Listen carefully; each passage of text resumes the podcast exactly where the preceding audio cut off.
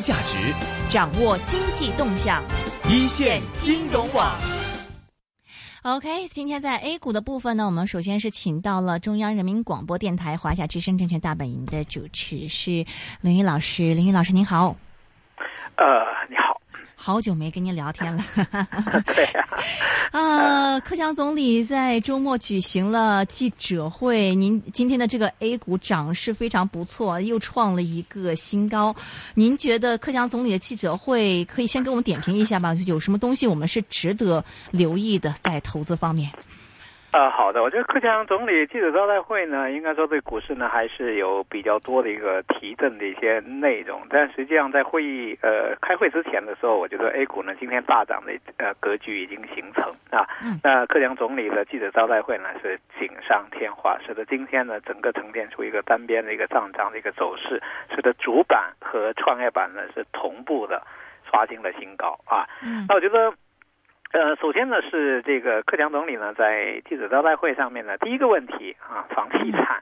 呃，这是对 A 股来讲呢，我觉得是一个稳定稳定的一个因素。但很显然呢，在往年开两会的时候呢，房地产这个行业呢都承受了巨大的一个压力，而且这个行业呢一旦这个有压力的话呢，都会产生了传导的一个作用。所以呢，往年两会之后呢，容易出现调整，其实。呃，两两会之后呢，容易出现利空消息呢，啊，有很大的一个关系。那这一次呢，我看第一个呃话题呢是呃房地产，而且克强总理还笑眯眯的问那个记者说有没有在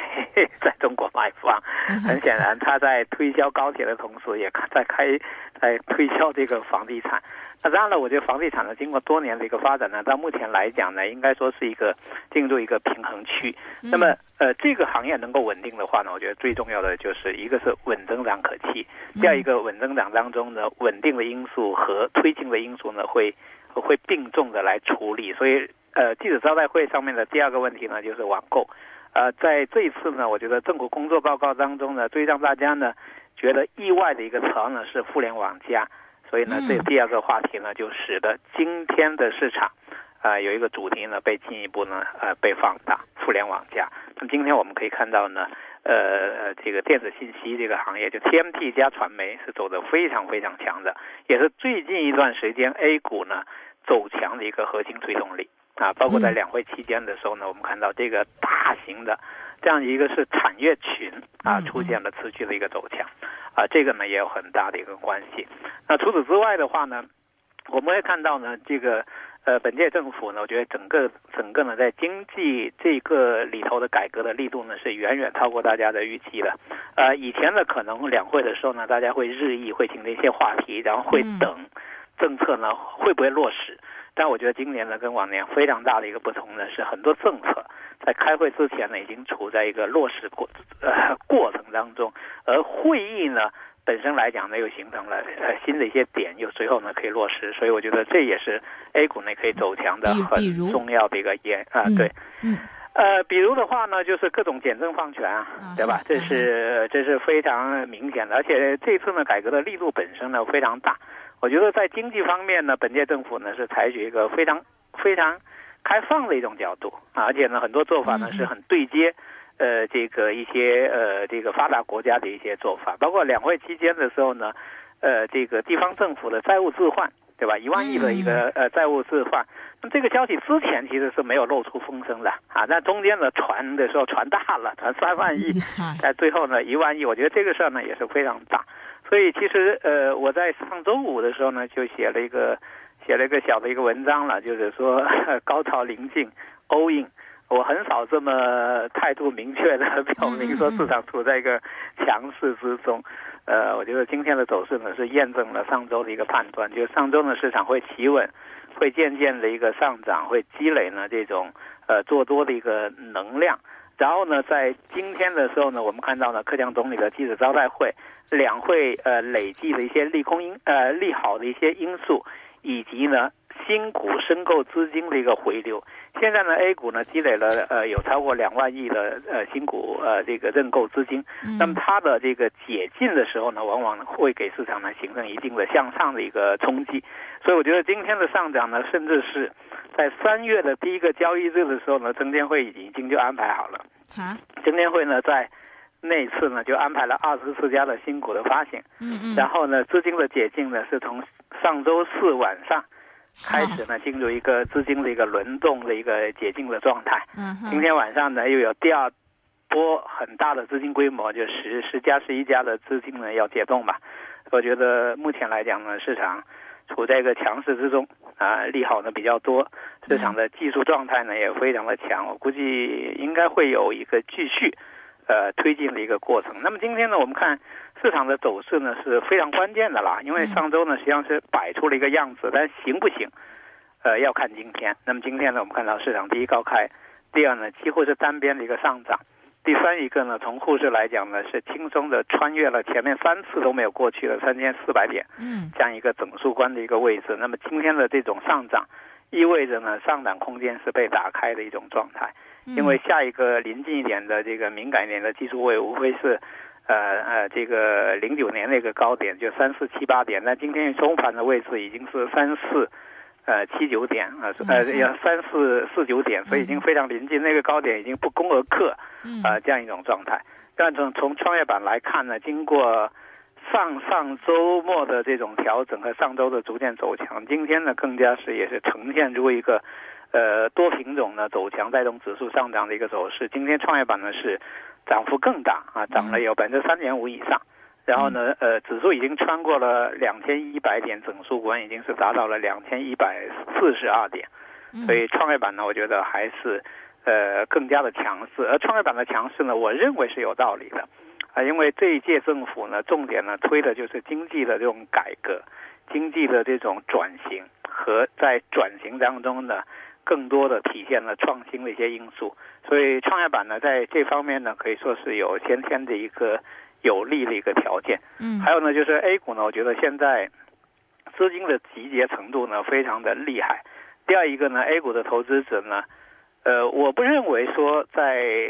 题材股上面或者说在成长股上面呢是一个单纯的一个博傻的一个行为。我觉得还是有一批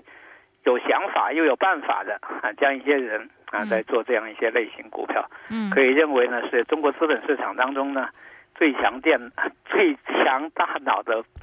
碰撞博弈。嗯哼，嗯哼，其实今年的这个，嗯，今年一开始年初到现在的这个涨势，你跟去年的那个疯牛是没办法比了嘛？您觉得现在就去年就年初到现在没有大涨的这个投资者在担心一些什么东西？而现在今天那个突破以后，你觉得这些担心还继续在存在吗？或者是怎啊、么我觉得其实呃，现在的走势跟去年的走势呢是连贯的，嗯。只是 A 股市场呢，它这个不同指数呢反映了不市场的不同侧面，嗯。所以呢，在走势上面呢有比较多的一个不同。比如说你刚才讲的去年年底的疯牛，那么当时的疯牛呢，主要也是由券商啊、非银啊、嗯。呃银行啊、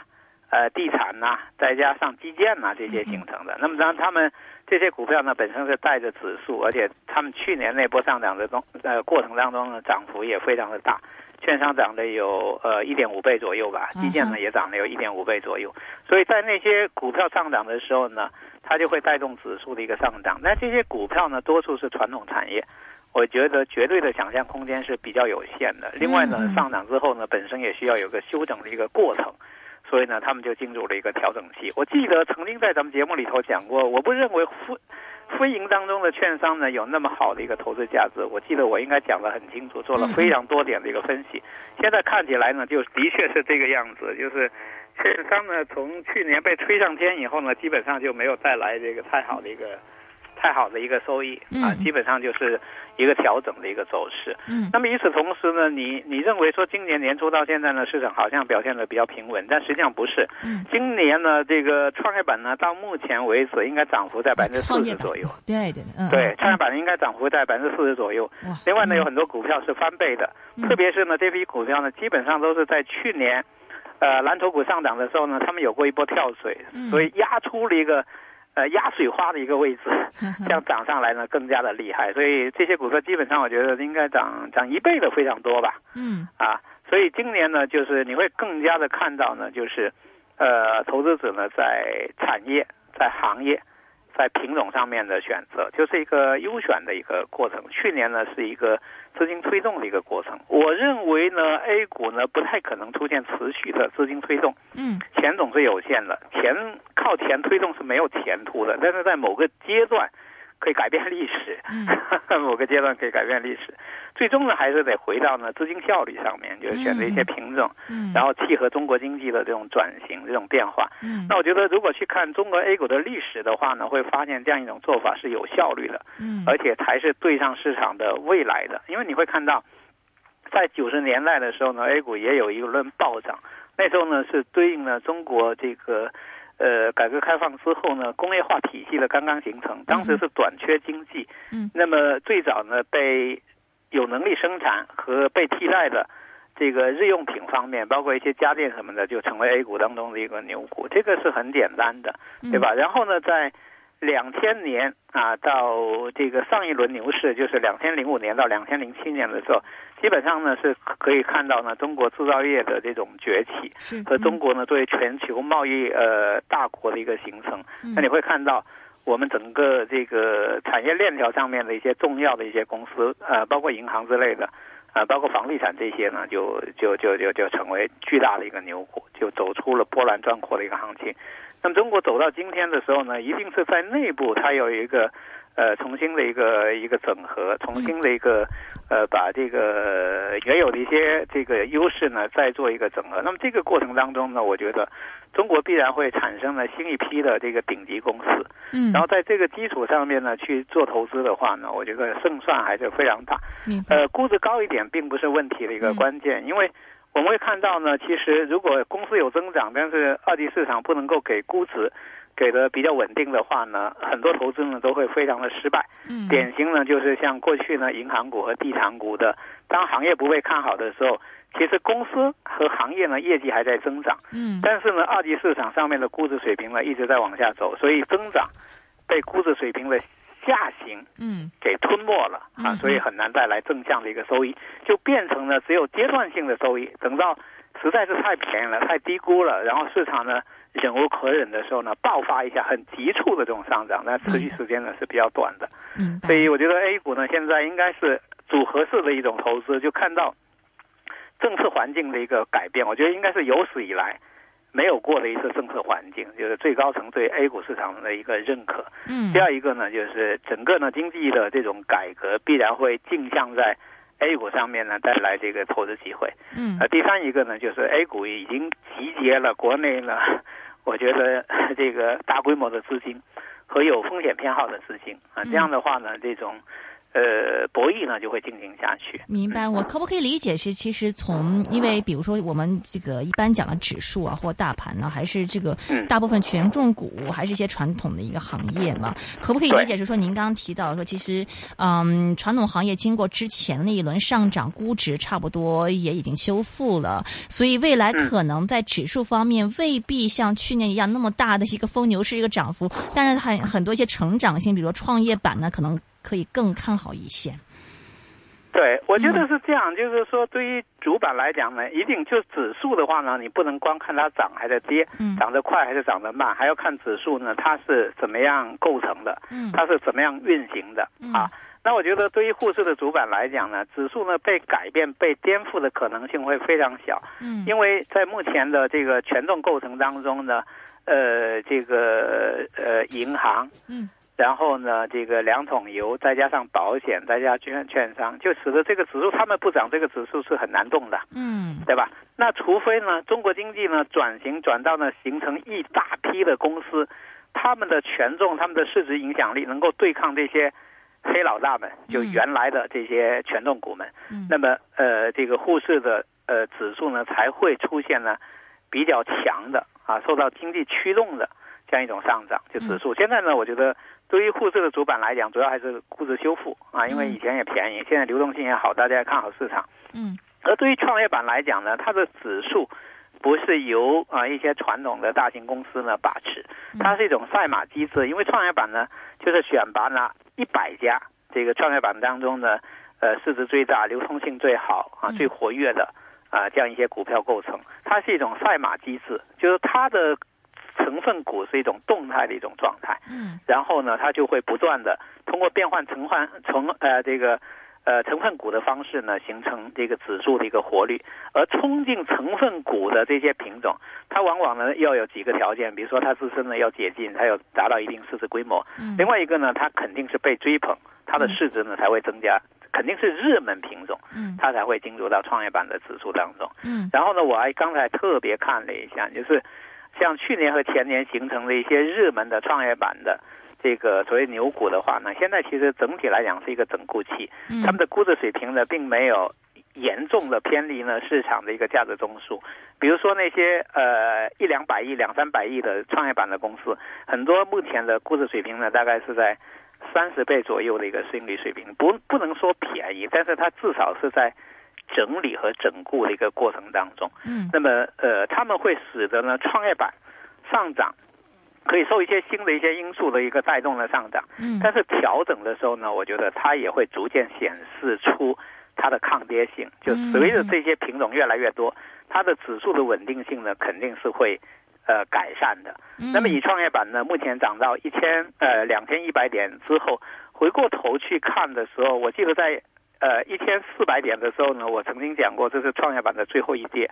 那么现在看起来呢，这样一个判断也极有可能是被验证，嗯就是创业板有可能非常难以再回到一千五百点的下方。嗯哼。嗯哼啊，明白。啊呃，香港的听众其实我们不讲这个政策嘛，因为有的时候这个跟政策没有跟的像 内内内地 A 股的这个投资者那么快，但是我们知道有一个大方向，就是说内地的这个资本市场会很好的一个发展，比如说内地一些行业，像呢互联网加这些也是有很大这个发展前景。那么在这种就我们确定个大方向的前提下，您觉得有什么样的一些，比如说行业呢，或者是这个方向是值得我们是特别的深入研究一下，发掘一些好股份出来的呢？呃，首先来讲呢，互联网加这个方向呢，我觉得是肯定是值得呃考虑的。原来的互联呃原来呢主要是电子信息啊、嗯通讯啊、电子元器件这些。那么互联网加之后呢，我觉得会有很多看起来好像服务于传统呃产业的一些公司呢，具备了这样一个华丽转身的一个条件。那么这些公司呢，原先呢在行业里头有地位，而且呢往往估值水平比较低，因为它原来按传统行业去估值。那么现在呢，加上互联网加之后呢，我觉得这里是有比较好的一个呃价值发现的一个空间。所以最近呢，这样一些类型的股票就走得非常强，在传统行业里头，比如说做软件的、做服务的，有呃海量的客户群的，这样它一旦转身的话呢，市场会用另一种眼光去看。我觉得这是中国经济呢现在的一个角度。第二一个呢，当然像环保和工业四点零这块，我觉得肯定是会出现优秀的企业，因为中国呢，你想想当年从乡镇企业做起，最终都会形成一些顶级的一些企业。现在有政府的引导，有资本的一个力量，还有大量的人才和技术的引进，我觉得这个呢应该是没有悬念的，肯定会出现一批优秀的一个企业。然后呢，就是。呃，消费与医疗，我觉得这里头呢也还是一个不错的一个方向。我们可以对比一下呢，在在美国，美国现在呢，像医药类型的公司呢是非常火了。我相信 A 股呢会复制呢这样的一个行情，而且 A 股呢在医药行业上面的沉淀，其实时间也比较长了。我觉得也是逐渐的到了一个可以呃产生一些呃优秀公司的一个一个时候。那么现在呢，我觉得大家可以看得很清楚，中国这块土壤上面呢是可以诞生一些优秀的一些企业，嗯而且这些企业呢跑出来的时间呢没有大家想象的那么长。比如说像阿里，对吧？阿里大家可以呃把它看成一个极端的一个案例，但是比阿里呢低一两个等级的这种公司会非常非常的多啊，可以说。人人都是马云，呃，所以呃，就在目前的 A 股市场上面呢，机制是没有问题了，机制基本上已经等同于，呃，就是说，你有好的点子，你有好的创意、好的商业模式，就有人去推动，就有人敢投资，呃，在这样一种背景之下呢，我觉得 A 股的活力，呃，来自机制的活力啊，是过去呢任何一轮牛市当中所没有过的，比如说。零五年到零七年或者九五年到九七年都没有相应的一个市场机制去推动，这是这一轮 A 股市场要走好当中呢非常重要的一个呃不一样的一个东西吧。我觉得这是非常不一样的一个呃一个市场环境，这是很不很不一样的。嗯，所以目前来看的话呢，我觉得对于投资者呢，第一呢，你要看到呢，呃，本届政府呢对股市的认识是不一样的啊。从政策环境到流动性环境呢，都是好的。第二一个呢，你要看到呢，中国的整个经济实力，呃，它的未来的一个前进的一个一个助力的一些因素呢，都会借助呢股市，嗯，来来进行。这个呢，也应该是呃比较比较确定的。呃，第三一个呢，我觉得 A 股呢不太可能呈现出疯牛的一个走势。嗯，我觉得这是特别需要呢提醒投资者的，因为以前呢 A 股的疯牛呢是来自于呢政府。对市场的控制能力呢过弱，而市场自身的惯性又太大，呃，这是一种失控的一种状态。比如说，零七年的时候就是一种失控的一个状态，零呃这个九七年的时候呢也是一种失控的一个状态。但这一轮的话呢，我觉得市场很难失控。为什么？因为现在呃 IPO 这个排队的企业呢有无数无数的企业在那等着。如果过快的速度的话呢，从增量来讲呢是会够的。第二一个呢。蓝筹股你没有天量的资金呢，是很难反复驱动它的，对吧？嗯。然后呢，还有来自股东就全流通之后呢，来自股东的一个平衡机制。嗯。呃，第四一个呢，就是监管上面呢，也能够起到这种平衡的一个作用。所以我觉得千万不要把这轮行情看成一种疯牛的行情，嗯看成一个随便呃躺在这个市场里头呢就能够。赚钱的一个行情。嗯，第五一个呢，就是说对市场当中的一些扰动因素要重视。但是呢，我可以讲很多扰动因素的解读呢是错误的。比如说对房地产过去的解读，我们一次次的看到了说房产税要怎么样怎么样，但是一年一年都没有出来。但是每次传闻的时候呢，对市场是有影响的，所以要避其锋芒。啊，前段时间买房地产股肯定没机会，但这几天你肯定可以买点房地产股，因为它便宜。另外，克强总理在 两会上面已经回应了对这个行业的这个态度。另外呢，对于注册制呢，我觉得也同样是这个样子。我个人认为呢，注册制会平稳。着陆啊，不会给市场呢造成太大的一个冲击。嗯，但是每一次注册制呢消息被传的时候，嗯，我觉得被误传的可能性会非常的大。嗯，所以在误传的阶段的时候呢，对创业板呢你也要小心，就是没必要呢被别人的石头啊乱砸砸死。OK，没必要，明白，也要回避一下。好的，谢谢林云老师，谢谢你，拜拜。汇市焦点。